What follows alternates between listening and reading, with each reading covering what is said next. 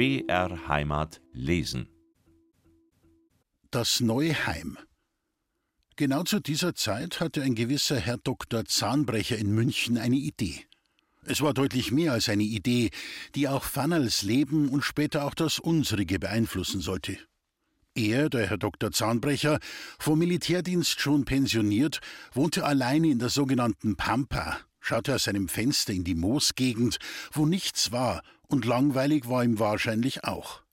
Dabei kam ihm die Idee, aus diesem trostlosen Areal ein geschlossenes Wohngebiet mit dorfähnlichem Charakter, mit kleinen Häusern und Gärten entstehen zu lassen, und zwar im Rahmen einer gemeinsamen und gegenseitigen Versorgungsgenossenschaft.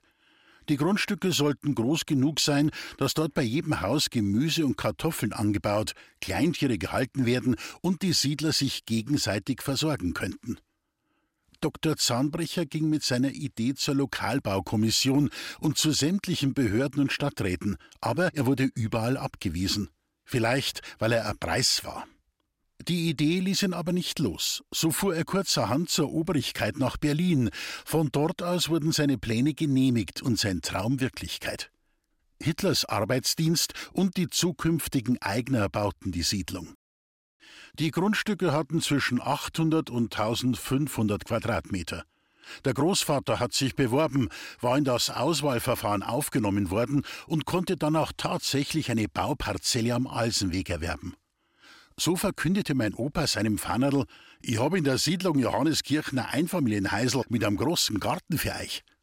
Fannerl meinte, Feldkirchen wäre ihr lieber und sie und der Sepperl hätten auch schon ein Grundstück besichtigt. Ihr Vater aber meinte, ja, was der an mir mit zwei Häuser? Ich hab doch bloß eine Tochter und das bist du. In Momenten des Hochgefühls vergaß er immer, dass er auch noch eine zweite, angeheiratete Tochter, nämlich die Betty, hatte. Alle Häuser wurden mit Hochparterre gebaut, weil der Grundwasserspiegel in dieser Moosgegend ziemlich hoch war und man überflutete Keller unbedingt vermeiden wollte. Die Wände waren nicht so ganz exakt und gerade gemauert, und manches war nicht so ganz fachmännisch. Es waren eben keine gelernten Handwerker, sondern Arbeitslose am Werk. Der Preis war für jedes Haus gleich: 6500 Mark. Per Los wurde entschieden, wer welches Haus bekam. Mein Opa hatte Glück. Mitten in der Siedlung eingebettet lag sein Grundstück und hatte 1200 Quadratmeter. Mit dem Kauf eines Hauses hatten sich die Siedler verpflichtet, weitere Bedingungen zu erfüllen. Nämlich beim Bau 20 Wochen ohne Bezahlung mitzuarbeiten. Ein jeder musste sofort einen gewissen Betrag bar einzahlen, und jeder Siedler war verpflichtet, an seinem Haus seine politische Überzeugung durch das Aufziehen der Fahne kundzutun. Auch Kleintiere wie Hühner, Gänse, Ziegen, Hasen und Schafe waren erwünscht. Obstbäume, also Apfel, Zwetschgen, Kirsch und Walnussbäume wurden gepflanzt. Es sollte eine gewisse Selbstversorgung erreicht werden. Häuser und Gärten nahmen Gestalt an, und im Laufe der Jahre wurde die gesamte Siedlung zu einer grünen Oase. In dieses kleine Paradies zogen Fannerl und ihr Sepperl ein. Der Umzug von Feldkirchen nach Johanneskirchen war nicht mehr so armselig wie der Umzug damals vom Schafstall zum Bahnwärterhäusl. Die beiden hatten neue Möbel für zwei Zimmer. Das Schlafzimmer war aus dunklem Holz, die Küchenmöbel waren hell, Eckbank, Tisch, drei Stühle, ein Hocker, Buffet und Anrichte. Bunte Vorhänge, diese mussten von der Betty geändert werden. Es wurden zwei gemütliche Zimmer. Der erste Stock und die Küche im Parterre wurden, um Einnahmen zu erzielen, an eine Familie mit zwei schon etwas größeren Kindern vermietet. Mich gab's noch lange nicht. Meine Eltern, das Fannerl und der Sepperl, wohnten zufrieden in ihrem neuen Haus in der Siedlung und meine Großeltern weiterhin im Bahnwärterhäusl wie ich entstand. Meine Eltern waren mit einem anderen Paar aus der Siedlung befreundet. Sie wohnten ein paar Häuser weiter, die Liesel und der Josef. Sie betrieb den Milchladen, welcher auch Informationsquelle und Ratschzentrale war. Er, der Josef, hatte eine Schweinezucht und holte mit seinem offenen Tempo-Dreiradler die Essensreste in Fässern von verschiedenen Gaststätten für seine Tiere ab bescheidene Leute, aber sehr findig und immer lustig. Er züchtete auch deutsche Docken, die großen, behäbigen, aber gutmütigen Hunde, die sich gut verkaufen ließen. Einen Traber, der Enzian hieß, hatte der Josef auch. Sein Stall war vorne an die Straße gebaut, gleich beim Milliladen. Jeder, der vorbeiging, konnte das Pferd streicheln oder ihm eine gelbe Rübe oder einen Apfel zustecken. Außer dem Milliladen gab's noch einen Kramerladen in der Siedlung, einen Bäcker gab's auch noch und zwei Schuster und das Wirtshaus zum Poschwirt. Ein beliebtes Ausflugsziel für Radlfahrer aus der Umgebung, die sich ein Bier und ein paar Würstel leisten konnten, sich in den schattigen Biergarten setzten und Freunde trafen. Das Leben der beiden vom Milliladen war perfekt, aber sie konnten keine Kinder bekommen. Also adoptierten sie ein kleines Mädchen mit dem schönen Namen Iris. Und dieser kleinen Iris verdanke ich mein Leben. Die Fanny, meine zukünftige Mutter, wurde von eben dieser Liesel und dem Josef gebeten, die Iris bei ihrer leiblichen Mutter abzuholen und sie ihnen, den Adoptiveltern, zu übergeben. Selbstverständlich übernahmen sie das für ihre Freunde, allerdings mit einem für sie unbeabsichtigten Nebeneffekt.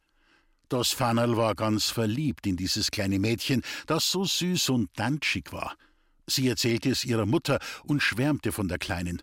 Meine schlaue Großmutter meinte daraufhin zum Fannerl, ihr seid schon gleich sieben Jahre verheiratet, da könnt selber schon auch an ein Kind denken. Juhu, danke.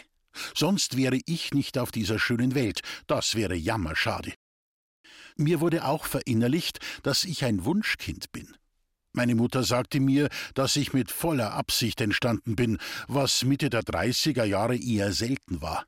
Denn natürlich gab es sehr viele passierte Kinder der damaligen Zeit und den Umständen geschuldet. Ratschläge zum Kinderbekommen gab's von den Leuten genug, wie zum Beispiel bloß kein Burm, den hol's für'n Krieg. Alle Welt konnte schon spüren, dass ein erneuter Krieg in der Luft lag. Fannerl hat den Ratschlag befolgt. Welches Glück, ich kam als Mädchen zur Welt. Gott sei Dank. Die Schwangerschaft war problematisch, weil das Fannerl alles gekotzt hat, was sie aß. Nur Orangen konnte sie behalten. Sie war ziemlich unzufrieden mit ihrem wachsenden Bauch, und mein Vater meinte, er wäre ein Barbar, seine schöne Frau so zu verunstalten. Im April sagte meine Mutter, mir reicht's, ich werde morgen dieses Kind zur Welt bringen. Und so sollte es dann auch werden.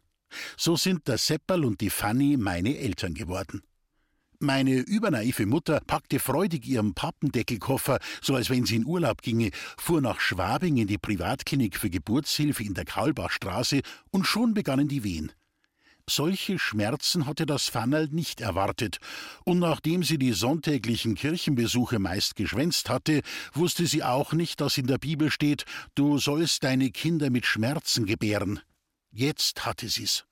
Zur Hebamme jammerte sie, ja, kann man denn das nicht irgendwie rückgängig machen? Au, au, au! Das geht nicht, jetzt kommt halt wieder ein Spielzeug mehrer auf die Welt, war die trockene Antwort der Hebamme. Es war der 10. April 1937 um 9.30 Uhr, Frühling und Sonnenschein, ein gutes Vorzeichen. Das Wetter war strahlend. Mussolini besuchte München und Hitlers Luftwaffe begann mit der Bombardierung der im Bürgerkrieg befindlichen spanischen Städte. Meine Geburt kostete komplett 50,65 Reichsmark. Sieben Tage waren wir in dieser Klinik. Dann ging es mit dem Taxi heim in die Siedlung zum Alsenweg. Dort wurde ich den Großeltern und Freunden vorgestellt. Und es wurde immer dazu gesagt, dass ich die Einzige sei und auch bleiben werde. Auch sagte man, dass ich ein böses Kind war, weil ich immer nur geplärrt habe. Die einzigen Worte meines Opas dazu waren: Das Kind ist ja so klar, dass in ein Maßkrag reinpasst. Gibt's dir doch einmal was Gescheites zum Essen? Fannerl, das Hopperl, wird sich beim Stillen schon so blöd angestellt haben, dass ich vor lauter Hunger geplärrt hab. Meine Oma fuhr in die Stadt zur Storchenapotheke und kaufte homöopathischen Zwieback, was immer auch darunter zu verstehen sein mag, und kochte mir im Bahnwärterhäusl eine dicke Zwiebackpampe, die ich gierig in mich hineinsaugte. Daraufhin schlief ich so fest und so lange, dass meine Eltern Angst hatten, ich sei den frühen Kindstod gestorben. Aber von da an ging's bergauf. Zurück ins Bahnwärterhäusl. Ich wurde herumgezeigt und bewundert mit meinen dünnen roten Haaren und dem freundlichen Lächeln. Doch allzu lange gefiel meiner Mutter das Hausfrauendasein mit Baby nicht. Es fehlten ihr die Kollegen vom Geschäft, die Kunden und ihre frühere Umgebung. Und sie fehlte im Laden in Heidhausen mit ihrer Freundlichkeit und ihrem herzlichen Lachen. Das Fannerl war heilfroh. Fast war es ein Wunder, als bei uns in der Siedlung ein großes schwarzes Auto, ein Maybach, vorfuhr. Ein tolles Auto für reiche Leute. Ihr Chef, Herr Mössbauer, und seine Frau stiegen aus, und nachdem sie mich genug bewundert hatten, sagten sie zu meiner Mutter Fannerl, wir haben schon mit deiner Mutter geredet, die nimmt dir drei Tage in der Woche dein Kind ab, und du kannst drei Tage wieder bei uns arbeiten. Meiner Mutter Augen leuchteten, sie freute sich mächtig, und das war der Übergang zum richtigen Leben. Juhu, das war der Hit auch für mich, und so kam ich schon als Baby ins Bahnwärterhäusel zu meinen Großeltern. Drei Tage Bahnwärterhäusl in Dagelfing, den Rest der Woche im Haus in der Siedlung am Alsenweg. Am Abend des dritten Tages wurde ich in den Kinderwagen gepackt, gut zugedeckt, denn es war schon Herbst. Vom Dach des Kinderwagens hing als Schutz vor Feuchtigkeit eine Windel herunter, eine Vorsichtsmaßnahme meiner Oma. Sie fuhr mich bis zum Dagefinger Weiher. Dort wartete mein Vater, ein bisserl genannt und unbeholfen, übernahm den Kinderwagen und schob mich weiter heim in die Siedlung. Meine Mutter, mit Leib und Seele Verkäuferin, freute sich mehr auf die drei Tage Geschäft in Heidhausen als auf mich, so glaube ich wenigstens. Egal, mir war das schon so recht. Ich freute mich auf Oma und Opa und aufs Bahnwärterhäusl und all die Leute, die dort ein- und ausgingen die Eisenbahner oder die Rennbahner, alle waren sie freundlich zu mir. Zurückerinnern kann ich mich, als ich vier Jahre war. Die Zeit mit meiner lieben, gütigen Oma war so schön, vielleicht die allerschönste in meinem Leben. Sie musste mit mir nie schimpfen, und ich musste sie nie ärgern. Wir hatten die perfekte Harmonie. Daran, wie das mit meinen Eltern war, da erinnere ich mich nicht so gut. Am Morgen, wenn ich aufstand, roch es in der Küche schon so herrlich nach Malzkaffee, nach Natur und Freiheit. Ich konnte im Schlafanzug auf dem Divan herumfläzen, der Oma beim Kochen zuschauen, mit den Fingerspitzen an die beschlagenen Fensterscheiben Blumen zeichnen. Oft zog sich auch noch der Duft von Bratäpfeln durch die Küche. Abends durfte ich ihr helfen, die inzwischen aufgewärmten Dachplatten aus dem Backrohr zu nehmen, in Tücher zu wickeln und in die Betten zu verteilen. Wenn man dann unter die Decke schlüpfte, war der Fleck dort, wo die Platte lag, besonders schön warm und kuschelig. Die Waschküche und die Speis waren gegenüber der Küche. Dort standen die Schuhe, eiskalt, aber von der Oma blitzblank geputzt. In der Speis befand sich ein kleiner Vorrat an Heizmaterial, einige Briketts und auf Ofenlänge geschnittenes Holz. Im Kalkeimer waren die Eier im Wasserglas eingelegt, denn im Winter legten die Hühner kaum, und so konnte man die Eier haltbar machen. Von der Decke herunter hing an einem schweren Haken das Geräucherte, schwarz und nach Ruß und Rauch riechend, meist aus Niederbayern, vom ehemaligen Heimathof der Großmutter. Der Schmalztopf und eine Kanne voller Ziegenmilch standen im Regal. Darunter lagen im Sandbett Rüben und Kohlrabi und an der Wand hingen einige geflochtene Zwiebelzöpfe. Manchmal hat mich die Oma in die Speis geschickt, um drei Eier für die Knödel zu holen, und ich war sehr stolz über das mir erwiesene Vertrauen. Meine Schritte waren sorgfältig bemessen, und ich ging ganz langsam, um nicht zu stolpern. Nie ist mir ein Ei hinuntergefallen. Wir redeten nicht viel miteinander, aber verstanden uns auch ohne Worte sehr gut. Der Opa machte auch einige Arbeiten für andere Leute. Er dengelte ihre Sensen, mähte ihre Wiesen, flickte Fahrradreifen und reparierte Schuhe. Alles, was er in seinen Jugendjahren so nebenbei in der alten Heimat gelernt hatte.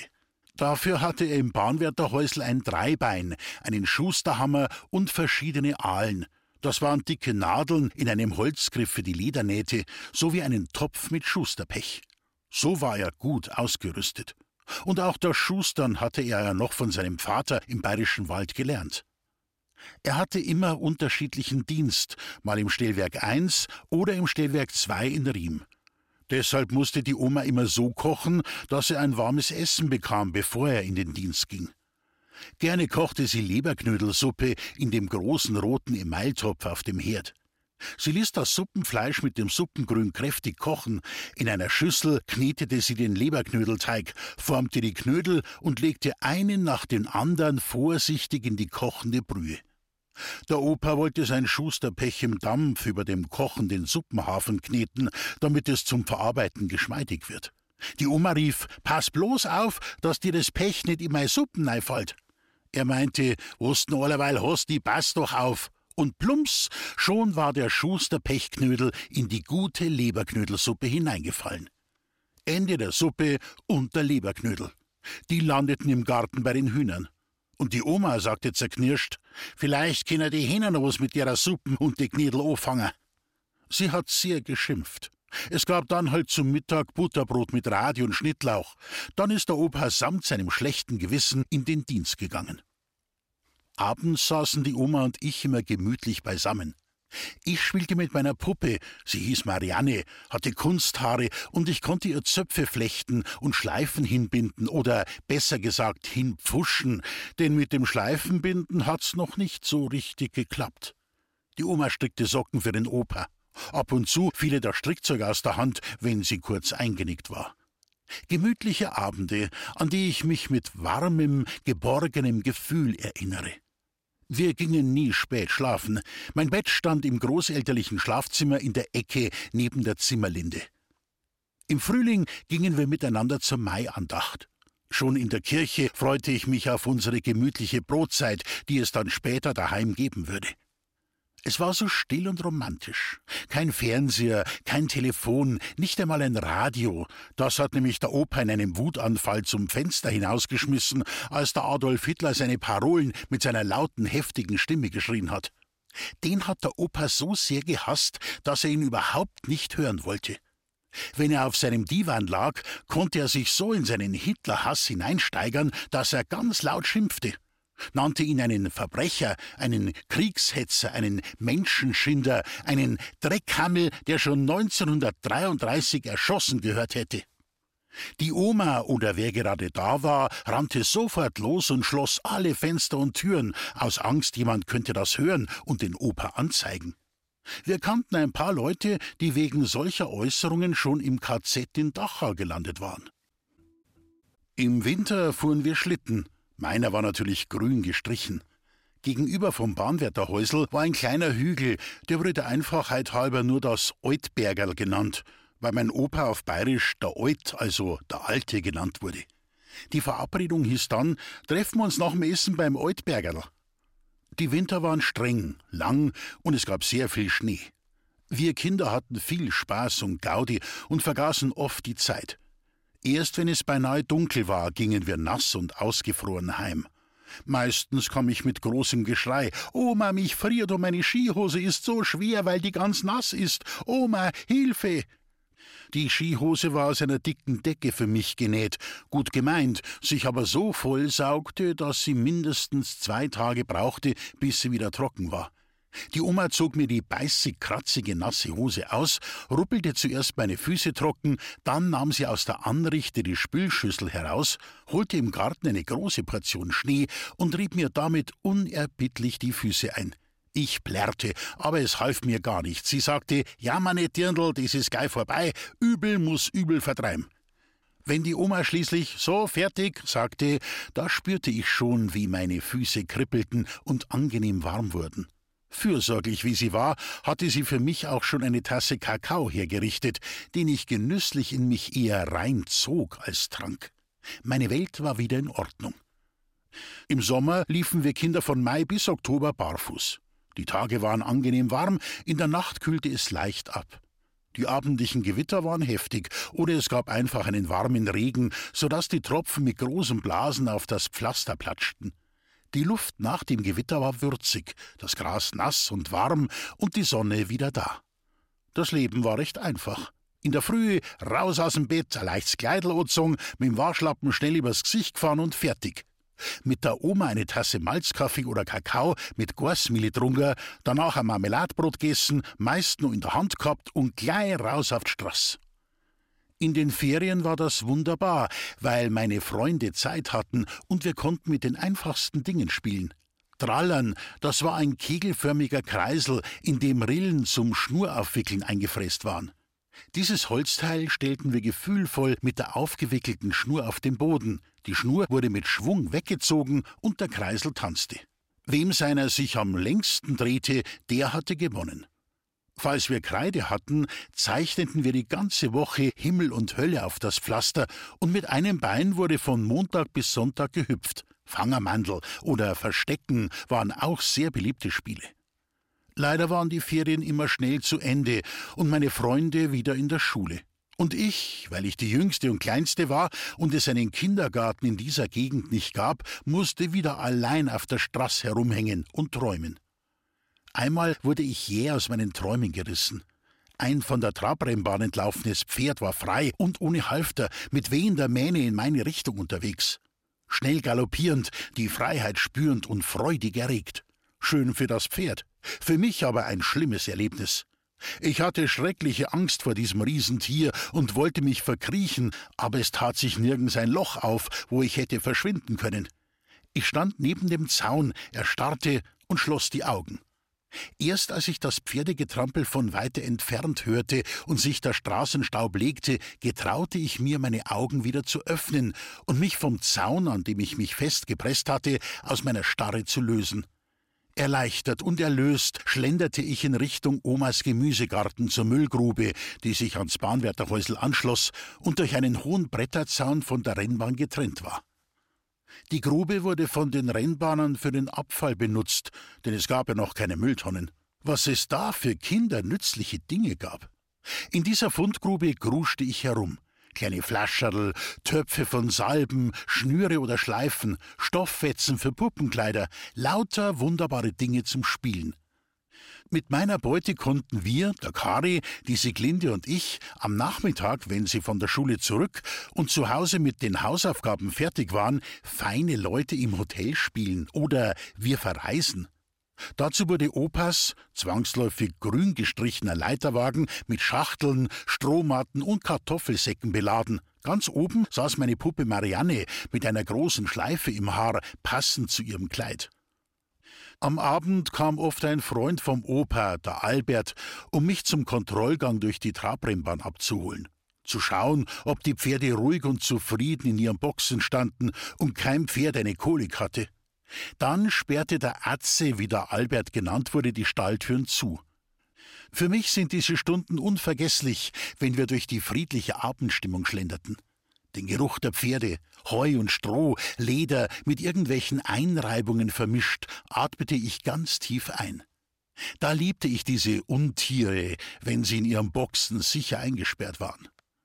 Zum Abschluss gingen wir noch zum Herrn Verwalter, um ihm zu berichten, dass alles in Ordnung sei.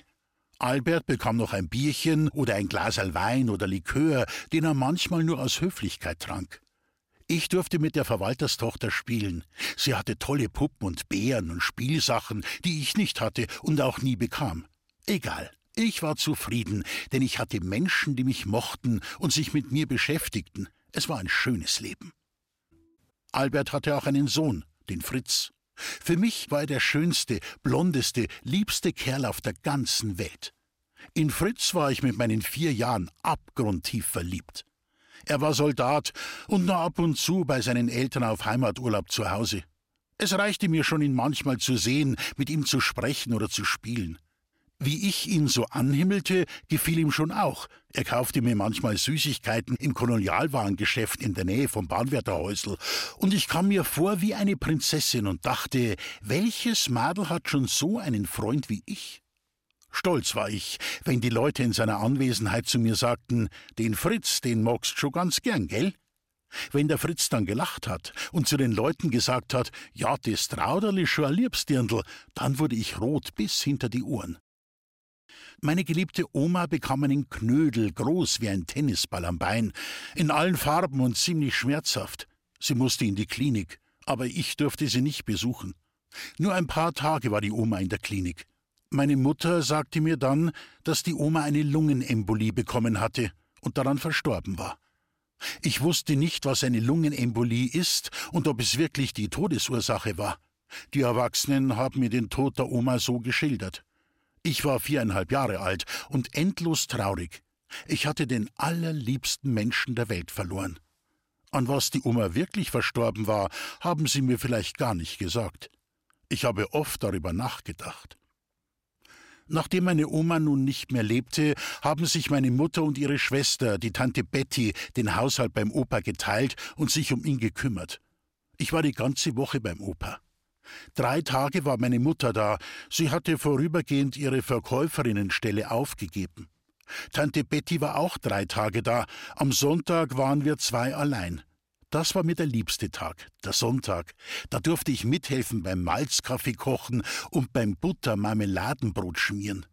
Ich versuchte auch die Betten aufzuschütteln, es blieb aber nur ein Versuch, denn was richtet schon eine Vierjährige gegen die schweren Betten aus? Zu klein und zu wenig Kraft.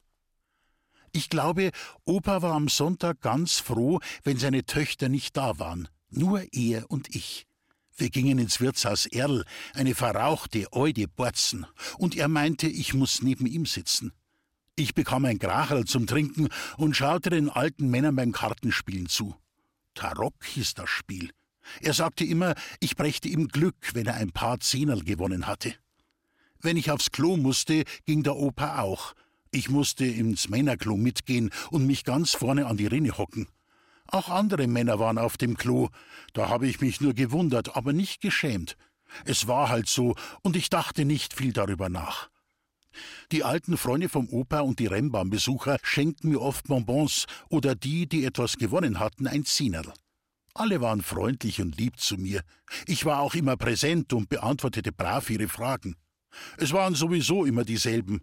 Wann kommst du in die Schule? Freist du schon? Pass nur allerweil gut auf, dass du was lernst. Und häufig dann auch die alte Münchner Redensart, bist schon recht aufs Kraut auf und mit dem Schweinern zurdickt. Was ein Kompliment bedeutet und sagen will, dass der oder die Betreffende in jeder Hinsicht recht und gut sei. So führte ich mein beschauliches Dasein, ging mit meinen Zehnerl in das Kolonialwarengeschäft, kaufte ein paar Lutscher, hörte den ratschenden Hausfrauen zu und war immer bestens informiert über das, was in der Nachbarschaft und in Dagelfing los war. Dort in diesem Laden fing ich auch an, mich mit dem geschriebenen Wort zu beschäftigen. Da waren auf den schwarzen Tafeln die Worte mit drei Buchstaben, die mir ins Auge stachen, die ich auf einem Zettel notierte und daheim dann entzifferte. Es waren die Worte Ata und Imi, die wohl bekanntesten Putzmittel dieser Zeit, von der Firma Henkel hergestellt. Meine Tante Betty, die Schwester meiner Mutter, hatte ihre große Liebe, den Onkel Hans, einen geschiedenen Mann, was in dieser Zeit fast ein Verbrechen war, geheiratet. Auch er war Eisenbahner. Rottenführer war sein offizieller Titel am Arbeitsplatz. Die beiden wohnten im Bahngelände zwischen Berg am Leim und Trudering in einem gelb angestrichenen Haus in einer Dienstwohnung im ersten Stock, sehr sauber und liebevoll eingerichtet. Das waren alles Zwei-Zimmer-Wohnungen für die Eisenbahner. Manchmal nahm ich die Tante Betty mit und ich durfte bei den beiden schlafen. Das war dann ein ganz besonderer Tag für mich. Wenn die Tante die Türe aufsperrte, kam schon der Duft von Marzipan in meine Nase. Wahrscheinlich aber war das ein Scheuermittel, ich jedoch glaubte, Marzipan zu riechen. Ich liebte diesen Geruch und dachte, in einem Schloss würde es genauso riechen. Tante Betty öffnete das Küchenfenster, bröselte ein paar Sonnenblumenkerne auf den Küchentisch, und schon kamen die Kohlmeisen in das Zimmer hereingeflogen, schwarz vom Ruß und Rauch der Lokomotiven, und holten sich die Kerne. Für mich ein Erlebnis, diese kleinen gelb-grünen Vogel so schwarz und aus der Nähe zu sehen.